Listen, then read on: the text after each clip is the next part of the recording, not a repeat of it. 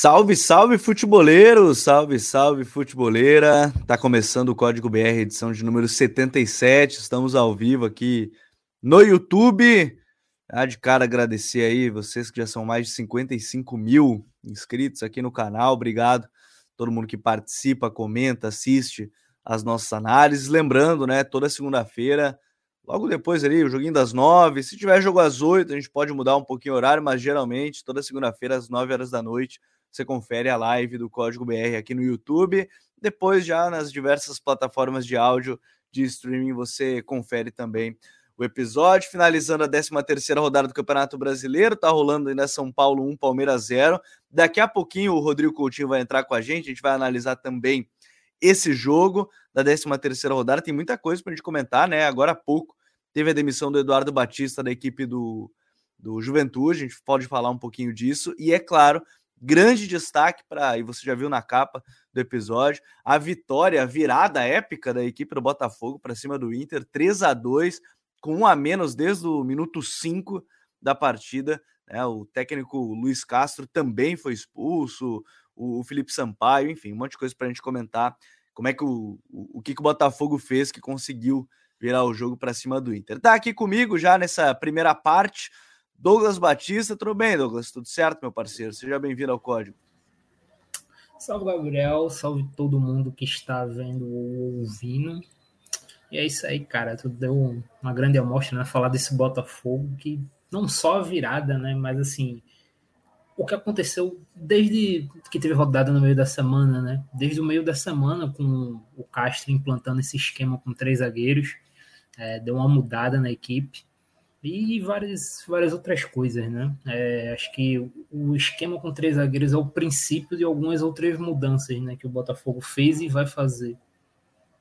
É, inclusive tem notícia já que está bem encaminhada a contratação do Zahavi, vai ter vídeo no canal certamente, assim que ele já é mais próximo de ser anunciado, porque a gente teve ontem no, no Beira-Rio uma grande partida do Erisson, né? Mais uma vez, sendo o homem-chave ali para sustentar duelo, ganhar a bola nas ganhar vitória pessoal por cima, por baixo, transição, enfim, a gente vai falar sobre isso. E eu quero mandar um salve, né, para quem for chegando. Primeiro, deixa aquele like para a gente chegar em mais pessoas, de alcançar mais pessoas aqui no canal. Um salve para quem estiver chegando. Pode mandar já sua pergunta sobre a partida, sobre outras situações. A gente vai falar sobre a demissão do Eduardo Batista também daqui a pouquinho. Mas vou colocar na tela, ó, foi assim que os times entraram em campo, meu querido Douglas, com o Inter naquele É um 4-2-3-1 meio torto, parece um losango às vezes, parece um 4-2-3-1, enfim, né? Com Bustos, Vitão, Mercado, Moisés, Gabriel, Depena. Aí você tem o Edenilson, que pode ser esse cara do losango, com o Depena e com o Gabriel, mas parte geralmente da direita, Alan Patrick centralizado, o Wanderson não fica bem colado na ponta, mais ou menos aqui, e o David que parte um pouquinho mais do lado direito. Então é um pouquinho torto, assim, aquele 4-2-3-1 meio torto, entre aspas, né? Não é um time é, simétrico, é um time assimétrico. Esse time do Inter aí que vai variando, pode de fato formar um losango, né? Mas não é uma tendência sempre, talvez em um outro momento. Você tem o Edenilson um pouquinho mais aberto, Gabriel e Depena como uma dupla de volantes. Já a equipe, a equipe do Botafogo veio com a ideia de três zagueiros, né? Que iniciou no jogo contra o São Paulo, tem análise aqui no canal sobre isso, inclusive. Gatito, Felipe Sampaio, Carly Klaus, Saravia, Patrick de Paula, Kaique e o Hugo, Piazon, Vinícius Lopes e o Erisson, né? O time do, do Botafogo também para a partida. A ideia tá bem clara de, de manter esse esquema com três zagueiros, né, Douglas? Mas a expulsão do Felipe Sampaio, já vou deixar ele aqui de fora, fez o time mudar muito a estrutura e ter que sobreviver com um a menos desde o minuto 5, né? Pô, totalmente. É... Inclusive, o primeiro tempo do Botafogo foi muito, é, muito complicado, né? É, o Botafogo ele não conseguiu fazer nada no primeiro tempo, dá para dizer assim, porque os jogadores estavam se acostumando.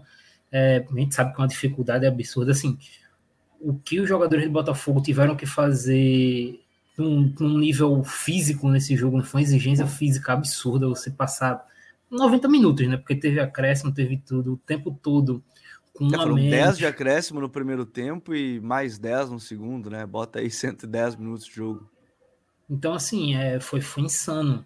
É, no primeiro tempo, o Botafogo sentiu muita dificuldade na marcação pelos lados do campo, tanto que o segundo gol do Inter sai assim, né?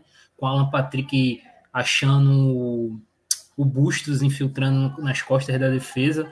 O Wanderson também recebeu muita bola sozinho em situação de um contra um ali, levou vantagem.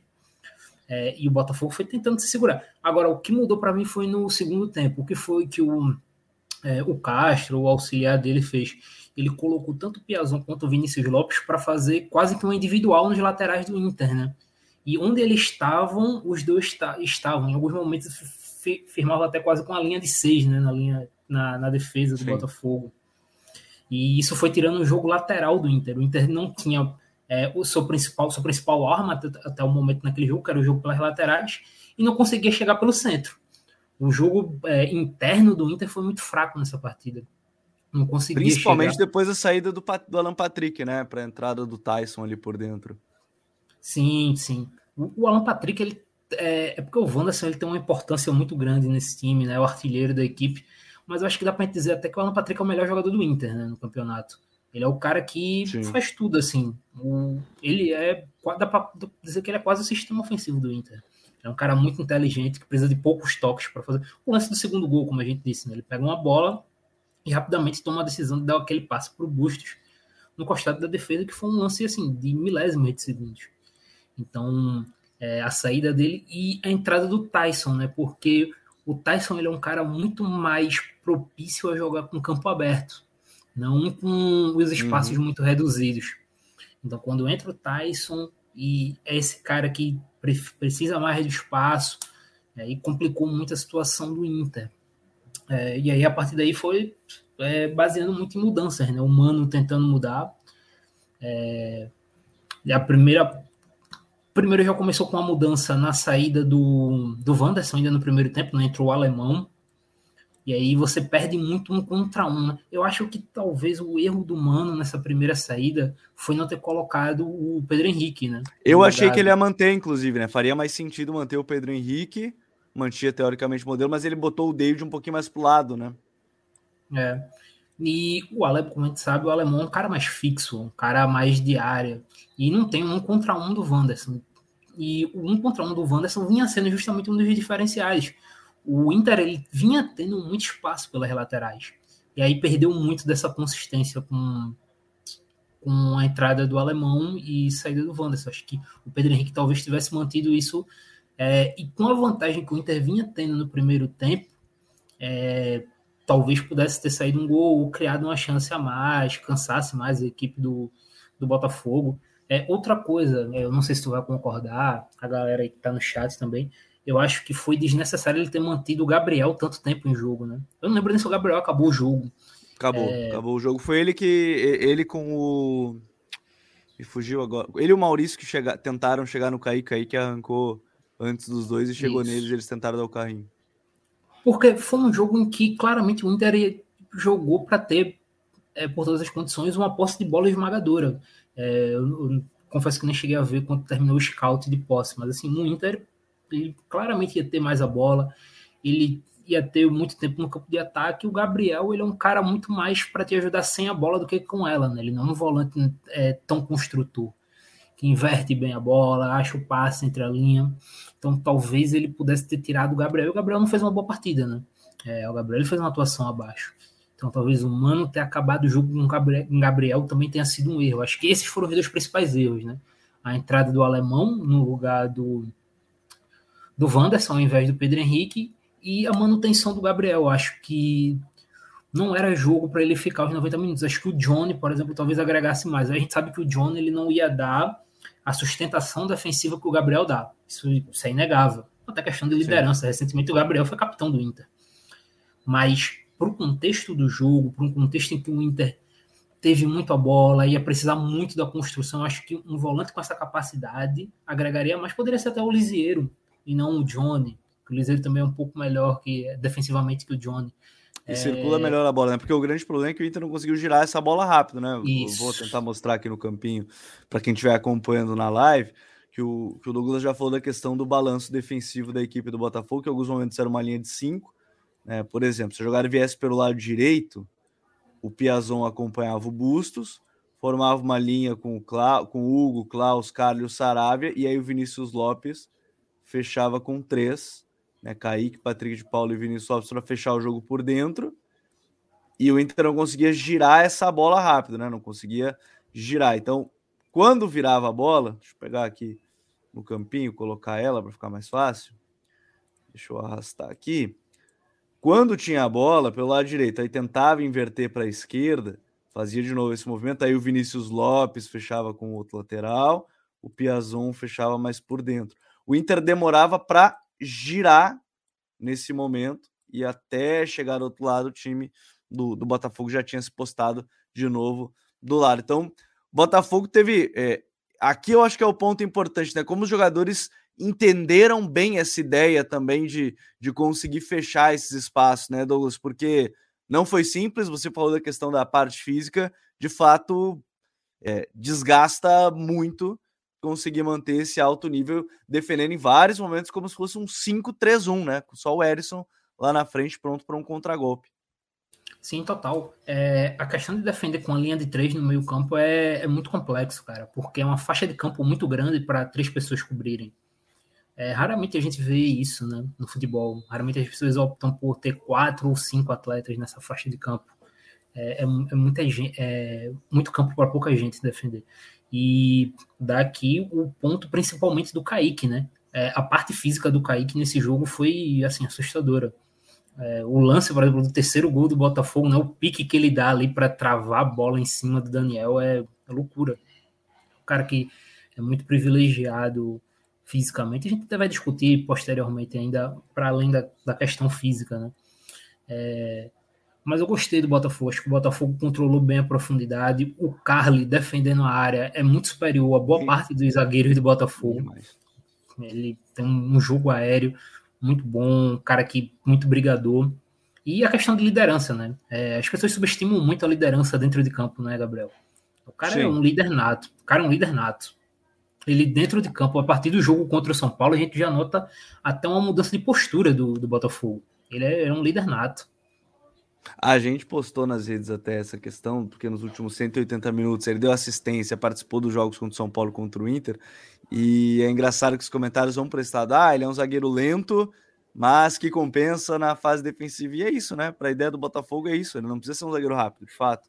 Até porque o Luiz Castro aparentemente entendeu que neste momento ele vai querer competir mais, vai baixar um pouquinho a linha, botar esses três zagueiros e, e o Carly vai ser fundamental para isso, para essa retomada do time. Talvez com o Canu e o Cuesta aí que vá melhorar na parte da, da saída de bola, auxiliar e tudo mais. Mas a ideia inicial no primeiro momento é defender a área, né, Douglas? Em total. E você citou essa questão do Botafogo não querer tanto a bola. E eu acho que para além do, do Carly, tem outro jogador que é extremamente vital, que está na outra ponta, né? Que é o Erisson. Porque muito do Botafogo criando nesses dois jogos se partiu de lançamentos pro Erisson. Em jogo direto, para ele brigar ali. E, cara, ele pode não ganhar, nem não vai ganhar todos, obviamente, mas a quantidade de vezes que ele batalha e induz o zagueiro do Inter ou do São Paulo a errar, a na hora de cortar, cortar a bola errado é, é gigante assim. E isso é extremamente vital. E até para fazer o juiz a outro jogador que eu falei agora há pouco, é, o lançamento, a disputa da primeira bola com o Erisson e a quantidade de segunda bolas que o Kaique tem vencido nesses dois jogos é assustadora. Ele é um cara que tem uma leitura muito boa de jogo, né? É, chega muito fácil nas jogadas, briga bem. É, e vai ser interessante, né? Porque como é que vai ser para ter o Erisson e o Zahavi em campo? Porque são dois caras que não vão te dar tanto com, com tanta compensação defensiva, né? É, dá para jogar os dois? Não sei, acho que pode ser uma dupla que funcione, mas aí vai ter que fazer ajuste defensivo. Talvez já defender com essa linha de três, defender no 5-3-2. Até mandaram essa pergunta, né? Tipo, acho que o Zahavi joga junto com o Erisson, ao mesmo tempo que dá, tem outros jogadores nas pontas se destacando. Tem isso ainda, né? Porque teoricamente, eu não sei qual é a situação do Vitor Sá no momento, mas, por exemplo, você tem o Vitor Sá, você tem o Vinícius Lopes que agora tá retomando as, as partidas, Piazon jogando um pouquinho mais por dentro agora nesse novo sistema, né? Porque não é exatamente um ponta, né? Ele é um cara é, que joga nesse entre espaço entre lateral e, e zagueiro, então é, o Zahavi, a não ser que se pense até numa possível venda do Erisson em algum momento, mas é, teoricamente não são jogadores, são jogadores da mesma posição, né? Sim, exatamente. E tratando essa questão, Gabriel, se jogar os dois juntos, é, não vai ser sempre, não vão ser todos os jogos que defender com linha de três com essa configuração para funcionar, né?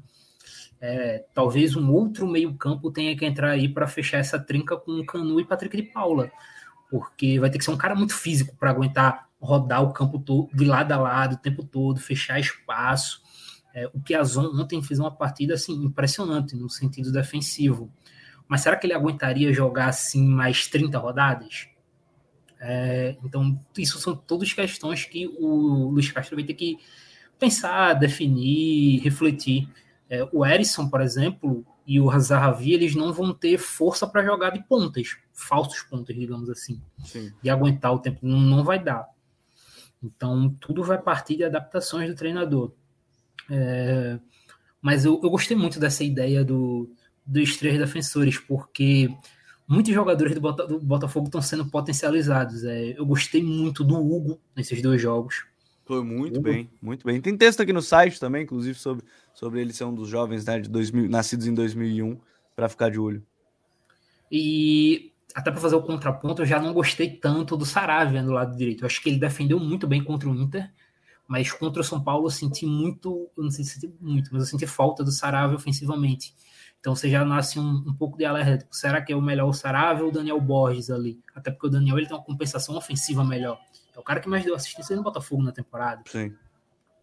Então, são coisas que o Castro vai ajustando. Agora, algo que eu, eu gostaria, Gabriel, com o tempo ver mais, é, é, porque, assim, como a gente disse, o jogo do Botafogo ele está muito influenciado pelas laterais, como não deveria ser. Está com dois pontas e dois alas extremamente agressivos, muito jogo direto, mas pouca construção pelo centro. É, e aí parte, claro que vai partir não só do jogador, mas também do treinador, que o Patrick de Paula tem um volume maior de jogo com a bola no pé. Eu não achei ele mal com a bola contra o São Paulo, mas eu achei que ele tocou pouco na bola. Eu acho que para a proposta Sim. do Botafogo, ele, ele tem que tocar mais, ele tem que inverter mais, tem que estar sempre o tempo todo participando. Porque senão o jogo do Botafogo vai ficar muito limitado ao que o Hugo, o que o Vitor Sá, o que o Vinícius Lopes, o que o Piazão vão poder produzir. E vai chegar uma hora que vai ser um pouco complexo do, de só os seus pontas e alas terem que produzir. Então acho que o Patrick de Paulo ele tem que ser induzido a ter mais volume, participar mais, é, até porque, como eu disse, contra o São Paulo ele não foi mal quando participou. Tentou alguns chutes de média e longa distância, conseguiu algumas inversões. É, e para além de com a bola, e aí vai partir muito da, do desenvolvimento do atleta, que é algo que acho que tem se batido nessa tecla há um tempo. O Patrick ele vai ter que melhorar defensivamente. Ele, ele não foi bem nesses dois jogos sem a bola, principalmente o jogo contra o São Paulo. Acho que o jogo contra o Inter é até complicado avaliar. Contra o São Paulo é um pouco melhor, porque foi 11 contra 11 o tempo todo. É, eu sei ele é meio desconexo em alguns momentos. Eu acho que ele vai precisar ter essa evolução para poder jogar junto do Kaique. Mas eu acho os dois, é, considerando o teto de evolução do Patrick, eu acho o Patrick e o Kaique um, uma dupla muito complementar. Não sei tu, assim, se quiser comentar. Eu, eu, eu, tenho essa impressão, e eu acho que é legal a gente tocar nesse ponto, porque teoricamente foi por isso que o Patrick de Paulo não estava jogando, né? Talvez manter esse ritmo. E antes até da gente seguir isso, quero aproveitar quem está chegando já pedir para deixar aquele likezinho maroto para a gente chegar em mais pessoas aqui com a live, e se você estiver gostando, já comenta aqui, já, já deixa sua opinião, é que eh, até acho que no jogo contra o Inter tem essa questão de, de todos acabaram se comprometendo mais devido à expulsão né, do, do Felipe Sampaio, dá para ver que a postura do time pós primeiro tempo, pós intervalo, imagino que a conversa no intervalo tenha pendido muito para esse lado, né? É, porque o time estava muito mais concentrado no segundo tempo, de, de um time que parecia que ia levar mais uma derrota. Eu estava vendo a, um pouco da live do pessoal do setor visitante, pessoal da torcida do Botafogo e tal. E, e aí eles falaram que encontraram um torcedor botafoguense depois aqui em Porto Alegre, que falou o seguinte: depois que viu o 2 a 0 com um a menos, ele disse que enxergou o jogo contra o Palmeiras e saiu do estádio. Foi embora. Ele não viu a virada no, no Beira Rio, ele viu depois. E, e, eu acho que o segundo tempo do Botafogo mostra o time ter acordado, vou usar essa palavra, acordou mais, estava mais ligado, estava tava funcionando, estava brigando por, por todas as bolas. E, e, eu acho que isso foi muito importante. Então, é, e essa dupla Kaique e Patrick, ela me parece interessante. Ainda mais, eu acho que a gente pode levar em consideração que você tem no banco Tietê e o. Teoricamente, os dois reservas são Tietê e o Oyama. É, que eu ainda quero ver também nesse modelo, porque o Oyama, acho que como volante único, não, não é o ideal para ele no 4-3-3, né? Que era a ideia inicial. E o Tietê talvez funcione tão bem quanto pela dinâmica dele nesse sistema. Eu acho que isso, para mim, é a curiosidade. É o Tietê nesse sistema, mais até do que, do que o Oyama em si é, é, é ver a dinâmica do, do Tietê nesse, nesse modelo, porque o Kaique me parece que já ganhou essa vaga agora dos últimos dois jogos, o Popoto. É, concordo. Acho que o Kaique não, não tem como sair, né? Ele foi uma surpresa muito grande, cara, porque ele é de longe o, o menos estrelado, digamos assim, desse meio do Botafogo e ele atingiu um nível que eu não esperava, pelo menos. Eu esperava que o Patrick de Paula fosse atingir esse nível mais rapidamente. É, gol do Palmeiras nesse exato momento, tá? Tá aí, ó, é... um a um. Daqui a pouco a gente faz a análise da, da partida, inclusive aqui no, no canal. Gol... Então já vai se preparando para depois. É, agora, Gabriel, tu chamou a atenção, tem algo que eu quero muito ver. Hum. Como vai ser o, o Gustavo Sauer nesse esquema? O Gustavo Sauer é o que me chama a atenção, porque o Gustavo Sauer talvez tenha sido dos principais reforços do Botafogo o jogador que mais me chamou a atenção, o jogador que eu mais queria ver, porque ele foi um cara que chegou, é, foi muito bem em Portugal, era um dos melhores jogadores do campeonato português fora do, tri, do grande trio, né? Então eu queria muito, quero muito ver ele. Ele, eu acho que por característica ele vai brigar com o Piazon, por ser, digamos, esse falso ponta ali, né? esse ponta que joga mais por dentro, busca entre uhum. linha, busca a criação, enquanto do outro lado vai ter um ponta mais de um contra um, um ponta mais agressivo, como eu acredito que deva ser o Vitor Sá se ele permanecer. Mas teoricamente então, aí teria que inverter, né? Se jogar ele com o Vinícius Lopes, o Sauer vai pro lado direito daí, né? Nesse Isso. modelo, teoricamente. Isso. E aqui o Marcelo Marques lembra, ó, o Tietchan deve jogar contra o Flu, porque os dois volantes estão suspensos. Aí a gente vai ter que ver quem é que vai ser a dupla dele já é uma baixa importante. Tem bastante gente fora, né, do jogo, teve expulsão, enfim, o jogo tem uma confusão toda, né? E o Ozzy Osbourne, que eu imagino que não seja o cantor de fato, né? Falta objetividade pro Oyama. Mandou aqui o Ozzy, valeu, valeu Ozzy. Pois é, é, é, é um ponto é, que ele tem a bola longa, tem essa questão, mas de novo, eu acho que para aquele sistema, naquela ideia de volante único, não, não tinha muito esse funcionamento. Tá no finalzinho já o jogo São Paulo e Palmeiras 1 a 1 mais um gol do Gustavo Gomes, né? Nos últimos dois jogos ele tem três gols. O Gustavo Gomes, mais que muito atacante por aí, hein? Mais que muito, mais um gol de cruzamento, né, da equipe do Palmeiras, bem trabalhado. Bola parada sendo importante nesse nesse sentido. Inclusive, inclusive a gente vai falar isso mais na frente, mas o Palmeiras teve uma jogada ensaiada de falta no primeiro tempo que eu achei espetacular. Foi uma falta que parecia que o Scarpa ia bater, ele tomou distância e foi tocando curto pro menino chutar livre na entrada da área, né? Da intermediária. É pena que o chute foi ruim, né? Porque a ideia era boa. A foi. ideia foi muito boa. A ideia foi, foi, muito boa. A ideia foi muito boa. Bom, é, é, é, uma das melhores. Se não é a melhor bola parada da América do Sul, é, porque tem ainda, ainda a questão do, do, do Estudiantes. Já tinha esquecido do Estudiantes. Olha, é uma das principais aí. É... Gomes já tinha sido decisivo contra o Santos, né? Muito grande em clássico, é muito grande. Valeu, pessoal, Três Pontos.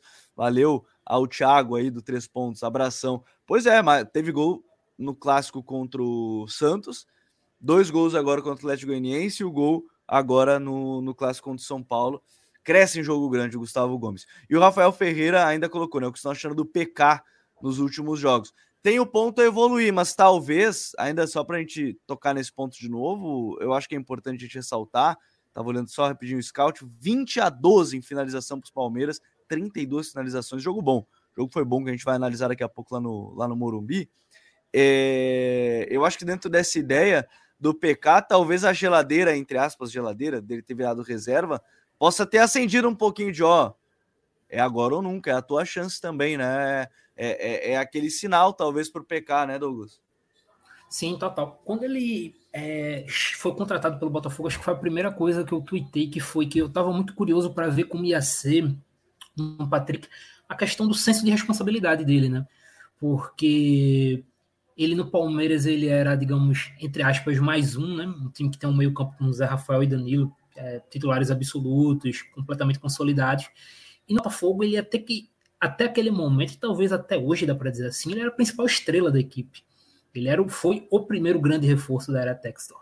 Então, para ele chegar no Botafogo, ele teria que criar um senso de responsabilidade do, pô, esse time para funcionar, eu vou ter que jogar bem. E até certo ponto a gente pode dizer que sim, né, Gabriel? Porque esses dois primeiros jogos, esses dois jogos talvez tenham sido os dois melhores ou os mais importantes da era Luiz Castro no Botafogo até agora, e contaram com boas atuações do, do Patrick de Paula. Contaram com ele jogando bem, contaram com ele participando bem da partida. Então, isso vai acendendo nele, vai crescendo esse senso de responsabilidade e é algo que o Botafogo vai precisar. Como eu disse, eu quero ver ele tendo mais volume de jogo. Ele é um cara que está participando bem com a bola, ele tem achado bons passes, tem encontrado bem os companheiros, mas ele ainda toca pouco na bola. Eu senti isso principalmente no jogo contra o São Paulo. Eu quero ele participando mais, porque quando ele participar mais, ele vai desafogar mais as jogadas, vai achar mais passes entre linha, vai conectar mais o Erisson. Porque, como ele participa pouco, o jogo do Botafogo fica muito refém de jogada direta por Erisson o ataque sempre pelo, pelos flancos, né? Nesse esquema, já que os únicos meios são ele e Kaique. E o Palmeiras virou. Virada é, do, rapaz, do, Palmeiras. Virada do Palmeiras. Vamos analisar esse jogo daqui a pouquinho. Né? E, Essa... outro gol de zagueiro, né? Foi o gol do Murilo, eu acho. É, rapaz. Quando eu achei que. O, o Ceni eu tava comentando até no... com os outros amigos que o Ceni é um, acho que é um dos únicos treinadores que tem tantas vitórias quanto o Abel nesse confronto direto. Mas aparentemente aí o Palmeiras vira. Aparentemente não, né? Vira o jogo, faz o 2 a 1 e, e faz uma vitória importantíssima fora de casa para quem está brigando pelo título. Baita comemoração. Mais um gol de bola parada. A gente fala daqui a pouquinho até sobre é. isso, ó. Gabriel, não gosta de marcar. Diga, diga, Isso, diga, era, era esse comentário que eu ia pegar. É, eu não sei dizer se ele não gosta de marcar, mas um, eu acho ele realmente bem desconcentrado na parte defensiva. E dois, ele realmente marca mal. É, não diria marcar mal, talvez marcar mal seja uma palavra muito forte, mas ele realmente tem muitos problemas defensivos. E o Botafogo, para funcionar, vai depender muito de ele ter mais volume, como eu disse, e ele ter essa evolução defensiva, porque não vai ter como o Kaique cobrir ele o tempo todo, né? É, fica um cobertor muito curto. Então vai depender muito ah, dessa questão dele. Vai com certeza, dessa... esse é um, esse é um, é. é um ponto. Agora, pode ah, confiar, é, pode confiar muito na capacidade do Luiz Castro em desenvolver jogadores, né? Ele é um cara que desenvolveu muito bem, ele trabalhou muito bem com é, jogadores no Shakhtar, trabalhou muito bem com o Marco Antônio, por exemplo, o brasileiro volante. É, então, o próprio Vitão, né, do Inter, próprio Vitão. Então, ele é um cara que tem esse histórico de desenvolver e trabalhar bem com jogadores jovens. O próprio Porto, né, na passagem inteira dele pelo Porto B, desenvolvendo jogadores para chegar no profissional, depois no próprio profissional. Então, é, tenho essa, essa curiosidade. Aproveitar aqui, ó, todo mundo que tá chegando, aproveita para deixar o like, se inscrever aqui no canal, porque a gente vai falar daqui a pouquinho já dessa vitória do Palmeiras é, de virada para cima do São Paulo vitória por 2 a 1 Mas eu quero tocar só num outro ponto também importante, o, o Douglas, que é demissão de Eduardo Batista. Né? Foi anunciado agora há pouco a saída do técnico Eduardo Batista, do executivo de futebol Marcelo Barbarotti. Né, ele que esteve à frente da equipe do Juventude por 17 jogos, entre Gauchão, Copa do Brasil e Campeonato Brasileiro. Ele, e o Marcelo Barbarotti é quem esteve desde o início de 2021 e foi peça fundamental na montagem dele em garantir a permanência na Série A na temporada passada. Então saem esses dois. Juventude vai para o terceiro treinador ao longo da, dessa temporada e vai viver um ano mais complicado, né, Douglas? É, é, de fato, já se imaginava que não ia ser fácil, mas uma demissão aí de mais uma demissão de treinador em meu campeonato também não é uma, um sinal tão positivo assim, né? Não, total. E, cara, o, o Juventude ele tinha números defensivos, ainda tem, né? Números defensivos, assim, assustadores. É, se eu não me engano, o Juventude ele estava com 21 um gols sofridos em 12 jogos. É, para você permanecer na Série A é inviável, assim. É, são números, assim, absurdos. O Juventude ele já tinha menos 10 de saldo na última vez que eu olhei. para para pensar, nós, não, não che... nós estamos chegando agora a um terço do campeonato, você já tem menos de 10 para tirar de saldo. É muita coisa. Não, é complicado, muita coisa. É muita coisa. É um, é um problemaço. Bom, terminou, né? O, o clássico Choque Rei. 2 a 1 para a equipe do Palmeiras de virada, gols de Gustavo Gomes e o, e o Murilo. Né, o gol de São Paulo marcado pelo Patrick.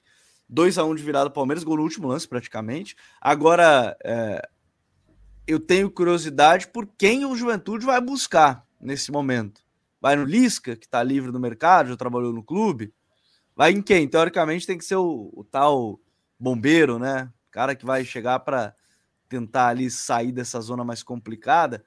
Mas eu não, sei se é uma troca tão simples. Não vejo tantos nomes no mercado hoje também, né? Não, ó, nomes do mercado a gente tem acho que dois que despontam sempre como favoritos, né? É, sempre como favoritos eu digo assim, para quem vai estar tá na parte de baixo da tabela ou quem vai estar na primeira metade da Série B, que são Lisk e Anderson. Eu acho que são talvez os dois principais nomes que vão surgir sempre. E o resto, o resto não, né? É, os outros nomes vão ser caras menos consolidados e mais apostas. É, por exemplo, uma aposta muito boa é do Moza, que acabou de sair do CSA. Mas o Moza ele tem um, jogo, um estilo de jogo muito complicado de se, de se ajustar no meio de temporada.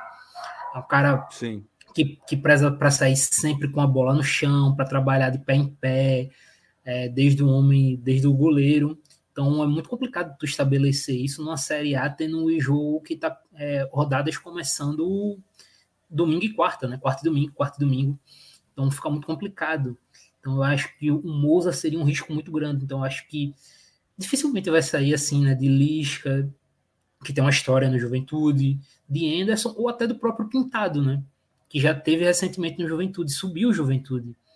Então acho que não, não vai sair muito dessa galera, não. É, Outro ponto que eu acho legal destacar, Gabriel, enquanto o Rodrigo não chega, tivemos a estreia do Marquinhos Santos, né? No, também, no Ceará. Também. Desde o último programa. E assim, eu não assisti o jogo contra o Cuiabá, tá, gente? Eu vou falar do jogo contra o Atlético, que eu vi com o Atlético Mineiro durante a quarta, né? Que não teve programa.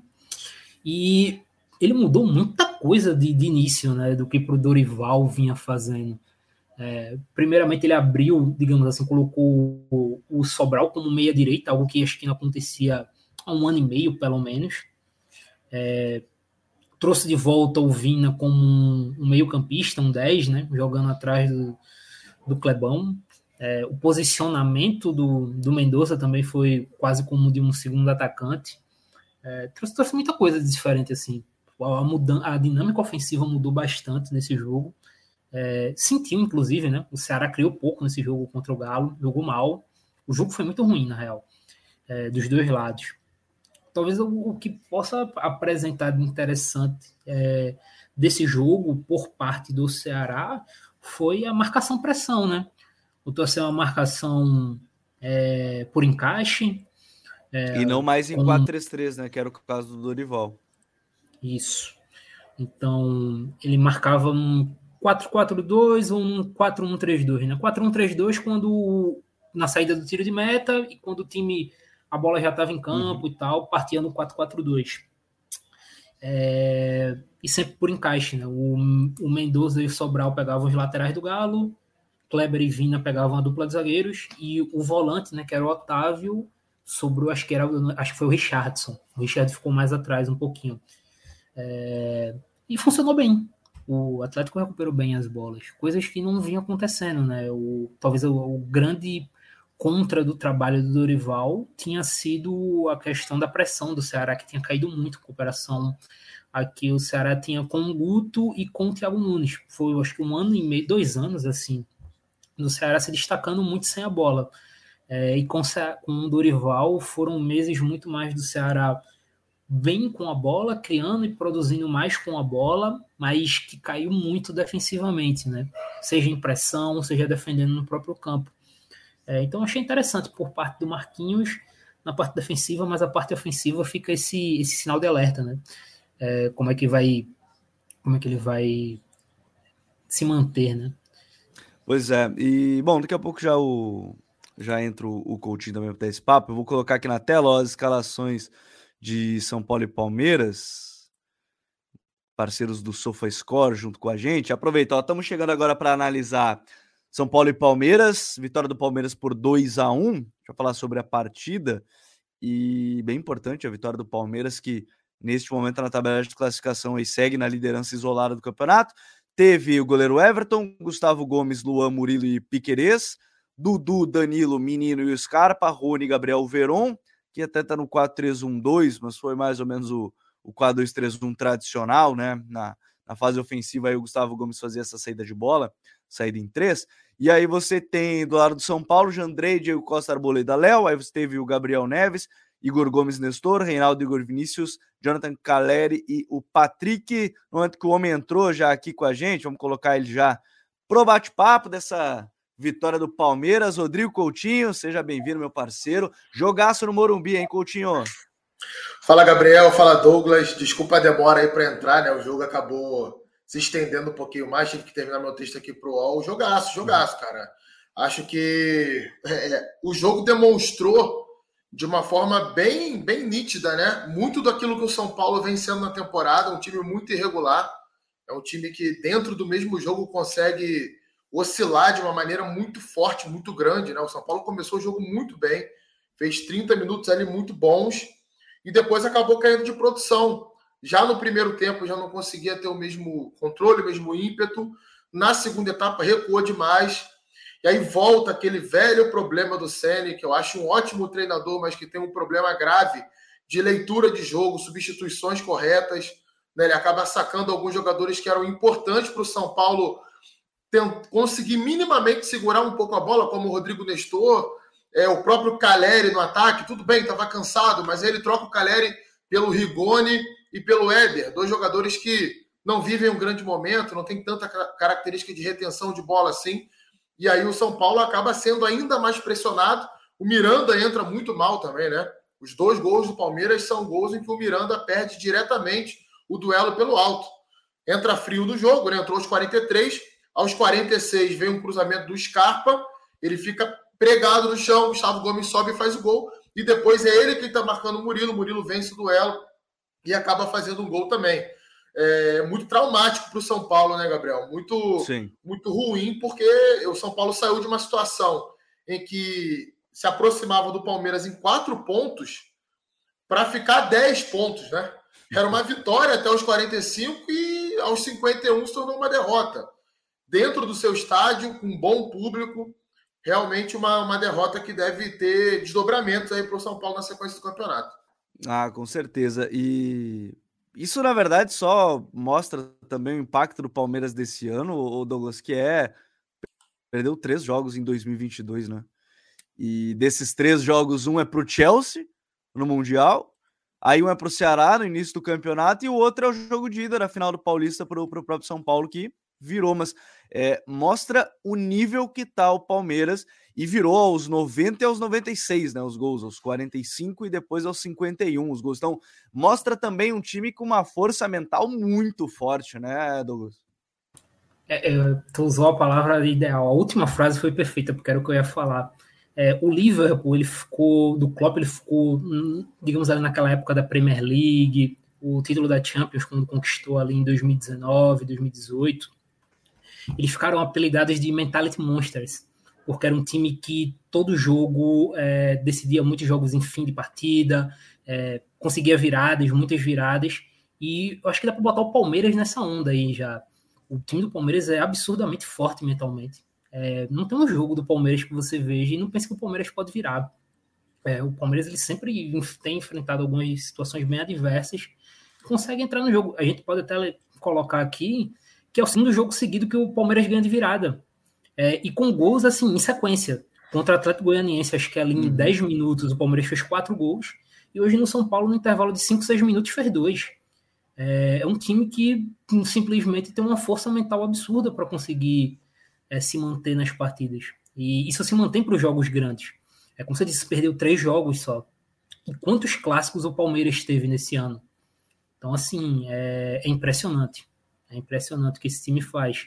É, e sobre Sim. o São Paulo, e aí trazendo o Coutinho, todo mundo aí na conversa, O que eu sinto muito no São Paulo é que falta, além de muitas coisas, mas no elenco do São Paulo, falta um volante de dominância defensiva, né? Não tem ninguém nesse tipo. O Nestor é um cara que é, te ajuda muito na circulação, te ajuda muito com criatividade, mas não é esse nome, não é esse cara. O Igor Gomes também é um cara muito mais com a bola. Tem o Luan, que é um, um, uma boa peça defensiva, mas não consegue ficar saudável. E o Gabriel Neves já mostrou que também não é. Hoje ele foi muito, muito instável defensivamente, o Gabriel Neves. Muito espaço cedeu. É, então eu sinto falta dessa peça no São Paulo. Essa âncora assim de defensiva no meio de campo. Não sinto. Como o Palmeiras tem o Danilo, ou o próprio Zé Rafael, os dois conseguem fazer alternar isso. Eu não sinto isso no São Paulo. É, sim. É, o, eu, achei que no início do jogo o Gabriel Neves até estava bem, né? Depois que o, o, Gustavo, depois que o Gustavo Scarpa começou a circular, e aí o São Paulo marcando por encaixe, né?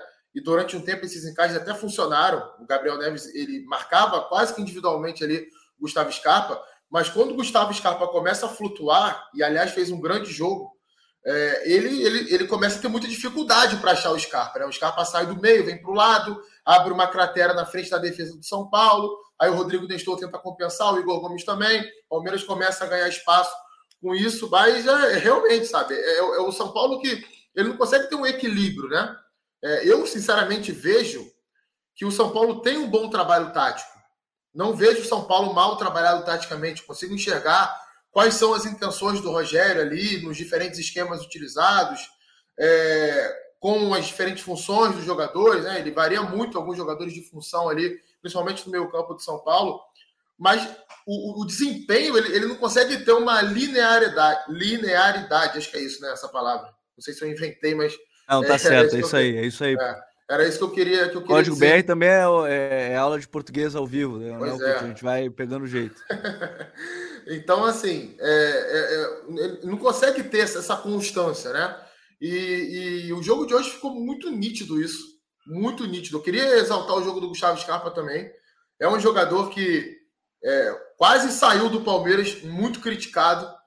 E eu sempre acreditei nesse cara pelo, pelo potencial que ele tem de último passe, cruzamento, é, bolas paradas, finalizações de média e de longa distância.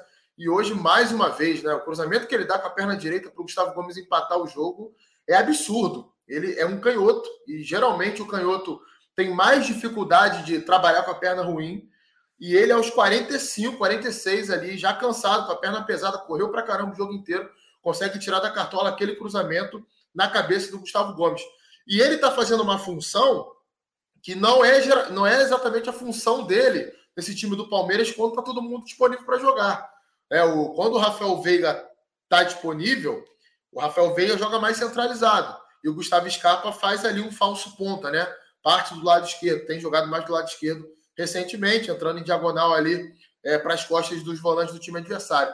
Agora não, agora ele está jogando mais centralizado, uma função que ele jogou muito na base do Fluminense. Assim que ele surgiu no profissional do Fluminense também, ele fez bastante essa função. No Palmeiras não jogou tanto nessa, nessa, nessa missão ali no meio campo do, do time, mas é um jogador, no meu modo de ver, muito acima da média do futebol brasileiro.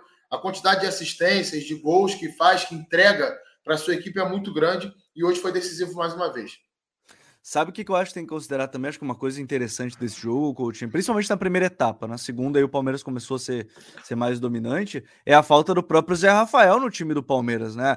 Torcedor que não. Vamos lá, no início da, do Zé Rafael no Palmeiras tinha aquele pé atrás, o que o Luxemburgo transformou ele num segundo volante, o que ele tem jogado nos últimos jogos, é porque talvez o Gabriel Menino não che... talvez não, ele não chegou naquilo que a gente esperava dele em termos de projeção, daquele período lá do 3 a 0 em cima do River, por exemplo, lá, no, lá na Argentina, na Libertadores. Mas a falta do Zé Rafael ali como complemento do Danilo para esse jogo mais físico, em algum momento também o Palmeiras sentiu, né?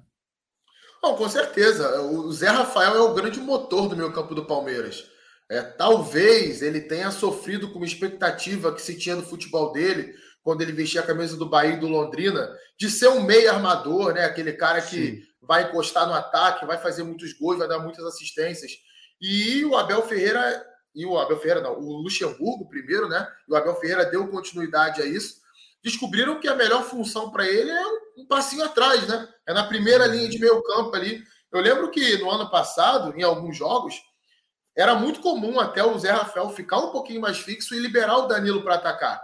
E ele fez essa função muito bem, jogando mais ali como se fosse um camisa 5.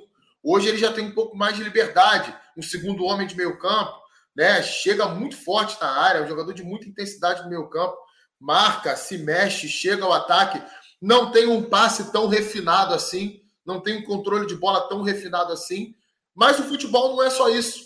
A gente tem que tentar entender as características dos jogadores, é, aquilo que ele acrescenta em volume de jogo, em competitividade ao meio campo do Palmeiras, transições muito rápidas, né, muito fortes. Quem não lembra daquela transição que ele puxou no duelo, inclusive contra o próprio São Paulo, na Libertadores do ano passado, que ele atropela, se não me engano, o Daniel Alves, né? Ele atropela sim, o Daniel sim. Alves ali num contra-ataque e sai o gol do Rafael Veiga na sequência. E outros gols que ele participou também de maneira muito decisiva. Então é um jogador que vem se destacando bastante. Repito, começou lá com o Luxemburgo, como você bem lembrou, Gabriel, e tem tido continuidade também com o Abel Ferreira. É um titular absoluto desse meio campo, faz muita falta. E o Gabriel Menino, acho que ele ficou um pouco perdido naquela situação ali. Vai ser lateral, vai ser jogador de meio campo.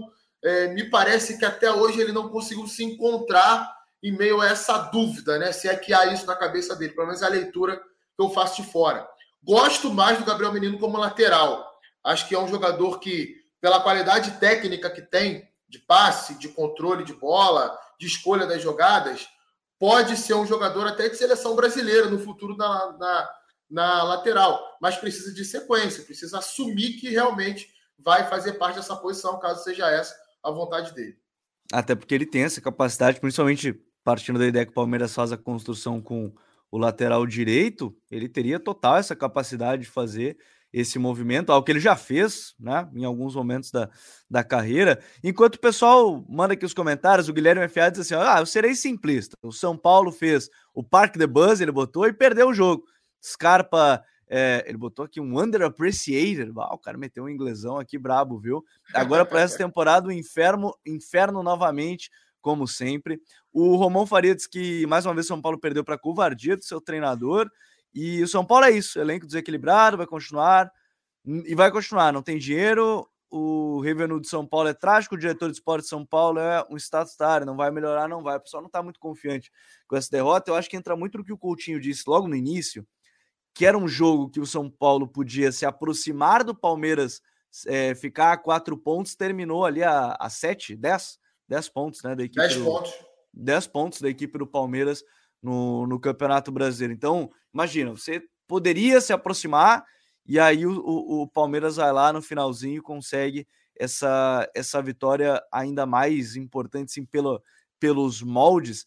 E assim, né, Douglas? A gente falou do início da, da questão da mentalidade, é, e aí você vê num jogo que entrou depois Navarro, entrou o Breno Lopes, entrou o Wesley, o Atuista, tudo para pressionar para tentar é, ganhar a partida. O Palmeiras ainda tem o fator que o grupo ele está crescendo em termos de número e de qualidade, pensando em, em curto prazo ainda, né? É, é uma vitória importante, sem todos os reforços. Ah, tem o Merentiel para estrear, o José Lopes, tem um, alguns jogadores para começarem a jogar ainda por cima, né? É, você citou um, o principal nome para mim. Eu estou muito curioso para ver como vai ser o desempenho do Palmeiras quando o Lopes encaixar nesse time. É, eu acho que ele encaixa como uma luva. Muitas vezes o Palmeiras tenta lançamentos, né, bolas é, longas, e o Rony muitas vezes não consegue disputar. Hoje ele disputou acho que umas três com a Raboleira e não ganhou nenhuma. É, por motivos óbvios. Né? O Rony é um cara que não é tão alto, não tem tanta dominância física. E as três bolas eu tenho certeza que o Lopes ganharia. Por característica, a gente tem canal, tem vídeo no canal, tá? Do... Bateu 100 mil visualizações hoje, inclusive. Obrigado a todo mundo, viu? Um cara que tem uma proteção de bola espetacular também. É, eu vejo que ele encaixa muito, principalmente porque hoje não aconteceu, né? É, mas principalmente nos últimos jogos antes desses, o Abel tinha gostado muito de jogar com a dupla, né? Digamos, uma espécie de dupla ali, né? Jogou muitas vezes Rony e Navarro juntos. E aí, ele fazendo essa do Navarro daria um crescimento é, assim, muito grande para esse time do Palmeiras. E, e, é isso, cara. O elenco é muito uniforme. Eu acho que talvez a única peça que caia mais o nível nesse elenco do Palmeiras é justamente o substituto do Zé Rafael, né? A gente tá falando aqui, o Coutinho falou muito bem sobre o sobre o Gabriel Menino. É, veio o Jailson, mas o Jailson se lesionou, não joga mais na temporada.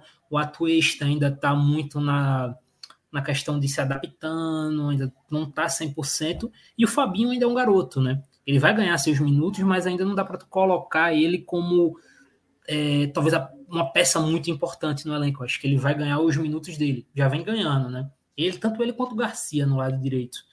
Uhum. É, mas é, é, um elenco muito bom, cara, do Palmeiras. E. Não, se você assim, ia falar terminar, eu ia eu só ia trazer. Não, e só para dizer. Não, e assim, só para novamente trazer um elenco absurdamente forte de cabeça, cara. É, tem muito cara gigante aí no futebol nesse time do Palmeiras. O Gomes é um cara, assim, assustador, né? O rapaz comentou é, mais cedo, né? Que em clássico o Gomes se transforma, não só em clássico, né? Em, em jogos grandes. É, precisa lembrar da final da Libertadores dele contra o Flamengo. Ele foi um absurdo, foi um colosso. É, o Muri, o. Oh, rapaz, eu esqueci agora, o lateral esquerdo. Ai, meu Deus. O Piquerez, Piquerez é gigante também, o Dudu. Então, esses caras do Palmeiras, eles têm uma força e eles já estão chegando naquela parte de ter aura, né? Você olha eles do outro lado, você já fica meio, pô. É, a quantidade de mensagem que eu recebi no meu WhatsApp após esse jogo falando que o Palmeiras já é campeão brasileiro é uma enormidade, pô. Você, você olha esse time do Palmeiras e você não, não parece que eles vão perder. Eles simplesmente chegaram naquele ponto que eles ganham jogos por osmose. Que é simplesmente eles não precisam estar tão bem, não precisam estar bem o jogo todo, mas assim, o momento que o Palmeiras encaixar, ele vai, vai marcar um gol e vai vencer. Dá para dizer até desse jogo contra o Atlético Goianiense que a gente falou mais cedo. O Palmeiras não fez uma grande partida ali, mas o Palmeiras precisou de 10 minutos para fazer quatro gols e acabar com o jogo. Então, tipo, o Palmeiras ele chegou nesse ponto. É, e é, a questão aí agora é como vai ser para os times que estão perseguindo ele. Por exemplo, eu não sei se o Corinthians vai ter força para competir com o Palmeiras. Não tenho ideia. E tanto o Galo quanto o Flamengo, que são talvez os elencos mais robustos mentalmente e em nomes, é, estão bem abaixo do, do, do Palmeiras é, em termos táticos, mesmo e técnicos. É, boa parte dos jogadores deles não vivem boa fase. Então fica muito essa questão de quem vai conseguir acompanhar esse ritmo alucinante do Palmeiras. É, para pegar o.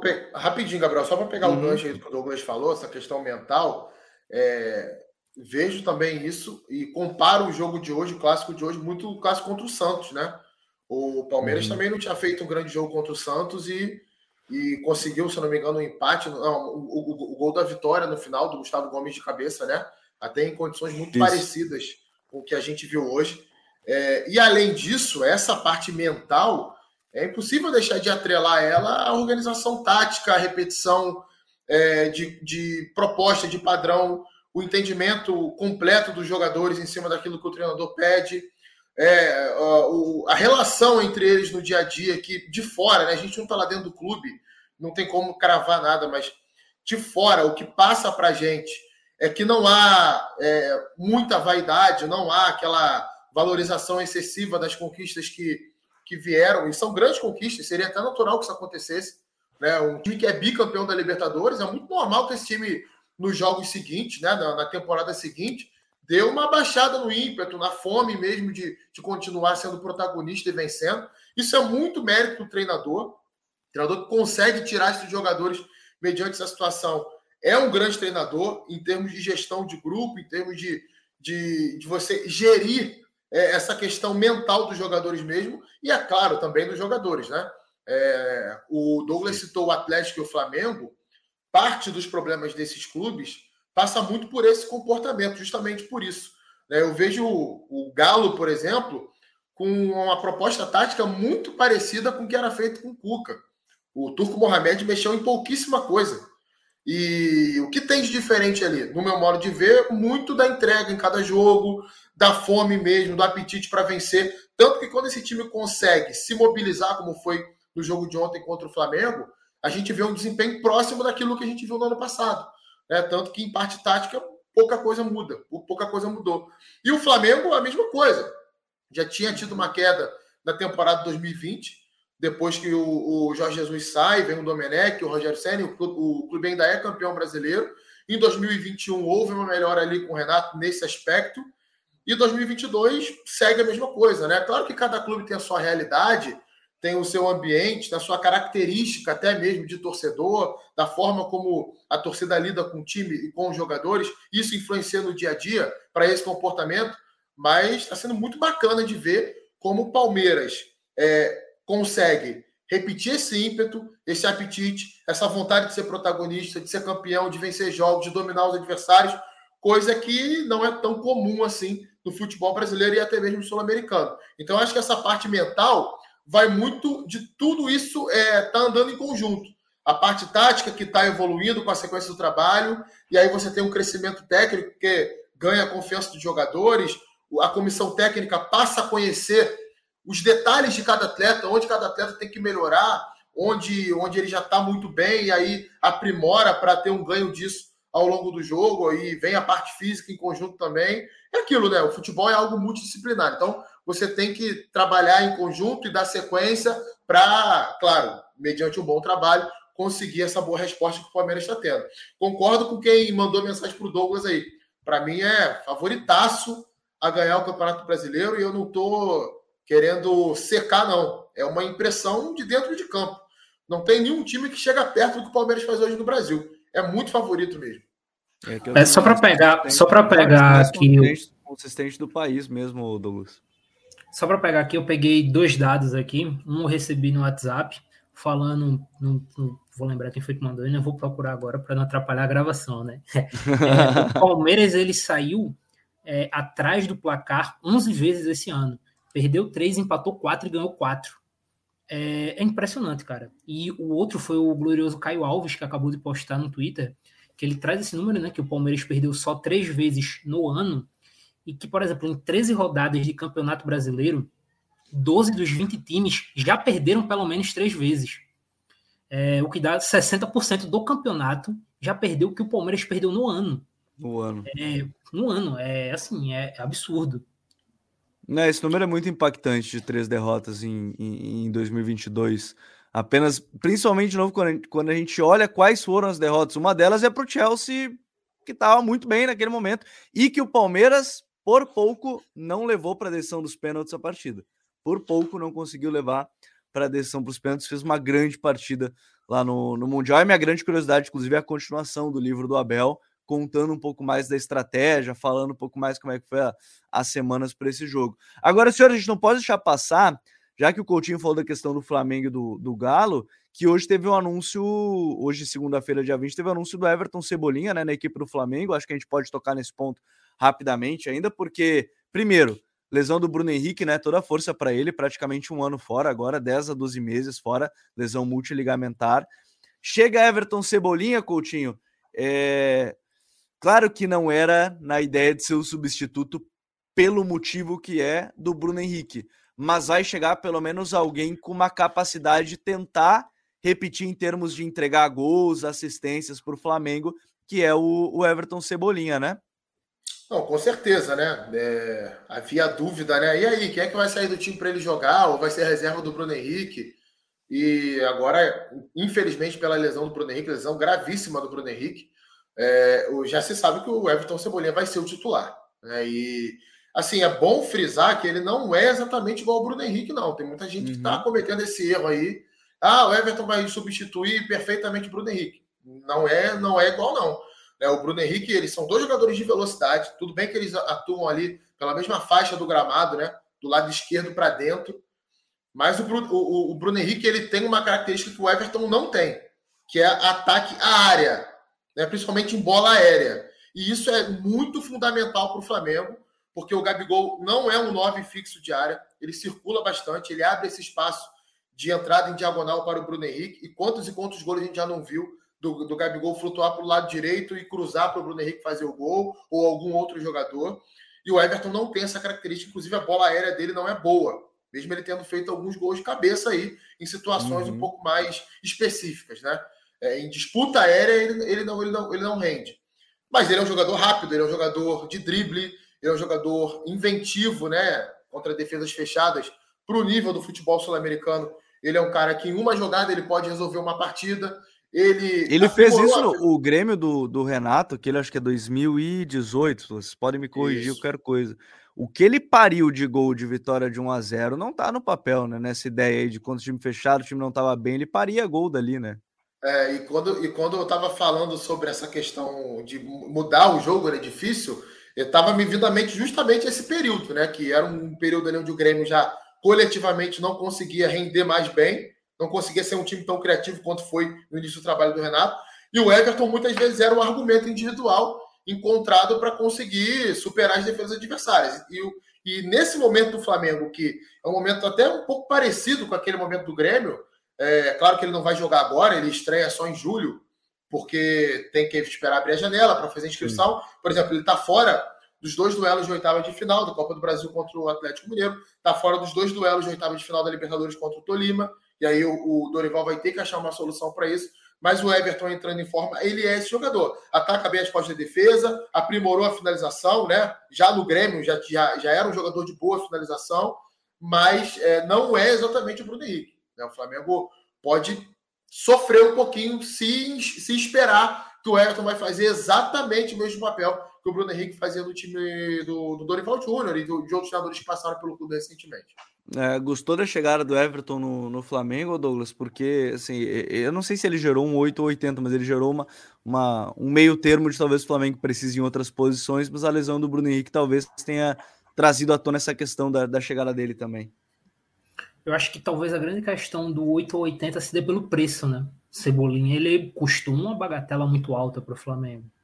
É, eu tô curioso para ver como é que vai ser o uso dele com o Dorival, porque historicamente o Dorival ele gosta muito de jogar com lateral por dentro e ponta pegando amplitude, né? Para a situação de um contra um. E isso com o Bruno Henrique não, normalmente não dá. Tanto que se a gente for pegar o primeiro jogo contra o Inter, o Bruno Henrique raramente pegava a bola aberta. Quem pegou a bola muito aberta, muitas vezes no primeiro tempo foi o Thiago Maia.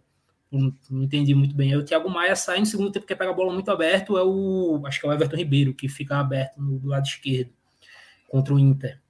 É, eu estou curioso para ver se ele vai manter isso, porque ele tem o Felipe Luiz, né, que dá essa capacidade uhum. de ser um lateral que constrói por dentro. E aí ele abriu o Cebolinha para pegar muita situação de um contra um. É algo que ele até tentou fazer se não me engano, no primeiro jogo dele no Ceará e não funcionou por característica dos jogadores. Mas talvez no Flamengo ele tenha algumas peças que possam fazer isso. É o ideal? Não sei. Mas é algo que o Dorival, ao longo da carreira dele, gostou de construir assim, gostou de jogar assim. Então, vale ficar atento com relação a esse uso do Cebolinha. É, eu, eu tô curioso, tem a questão do Ayrton Lucas mesmo, que estava jogando regularmente ali na lateral esquerda, mas são pontos para a gente ficar ficar de olho para um campeonato brasileiro que está bastante movimentado. Lembrando, se você chegou agora na live, deixa aquele like, acompanha aí é, todos os, os, detalhes. E ainda uma última pergunta aqui, ó, do Matheus Perestrello, parceiraço nosso.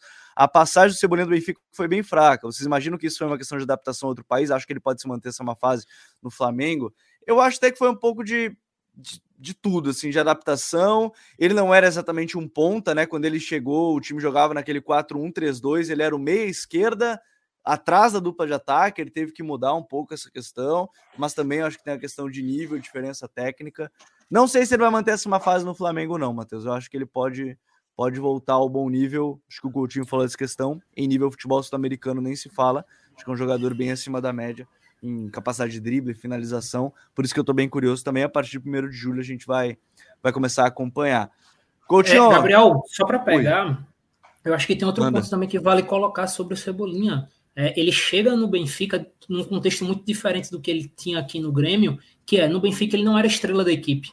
A maioria das jogadas não era é, centrada em torno do Cebolinha. Era em torno do Darwin, sim, era, em torno, era em torno do Rafa Silva, entre outros jogadores. O Cebolinha ele era muito mais um complemento. No, é, no Flamengo, no Flamengo é diferente, né? principalmente sem, sem o Bruno Henrique. É, o Flamengo vai ter a sua principal estrela ali, que é o Gabigol, que é o Gabigol, mas muitas das jogadas vão ser construídas, acredito eu, dos pés de Cebolinha. Pelo menos eu imagino assim. Então ele vai é. ter um volume de jogo maior. É, isso, isso também é um ponto a, a se levar em consideração. Bom, é, se você gostou desse episódio, já deixa aqui o like, deixa o comentário, o que, que você gostaria que a gente falasse nas próximas semanas aí com o Campeonato Brasileiro, né, semana dá uma folga, né? Não tem jogo meio de semana, só final de semana, então aí a gente vai poder colocar tudo em dia também, né? Tentar colocar todo o campeonato mais ou menos em dia. Coutinho, valeu, meu parceiro. Bom te ter aqui no código. Gostei dessa ideia, hein? A gente fala de um tema, chega o pessoal, vai chegando, vai dar, analisando, vai trazendo mais bate-papo. Mas valeu, Coutinho. Pois é, bacana. Gostei também. Obrigado, Gabriel. Um forte abraço a você, o Douglas também. Para a galera que nos acompanhou aqui. Segunda-feira tem mais, tem mais código BR para a gente ir destrinchando aí esse Brasileirão 2022. Valeu, valeu, Douglas. Até a próxima, meu parceiro. Valeu, Gabriel. Valeu, Rodrigo. Valeu todo mundo que escutou, que vai escutar o programa, né? Quem está aqui na live também. E é isso, cara. Programa muito bom. Valeu a pena demais. E é isso. Semana que vem tem mais. Valeu, rapaziada. Obrigado, futeboleiros e futeboleiras que acompanharam mais um Código BR. Aproveito para deixar o like, se inscrever aqui no canal. Batemos os 55 mil inscritos. Obrigado mais uma vez a todo mundo que acompanha nosso trabalho. Um grande abraço para todo mundo. Valeu. Até a próxima. Tchau.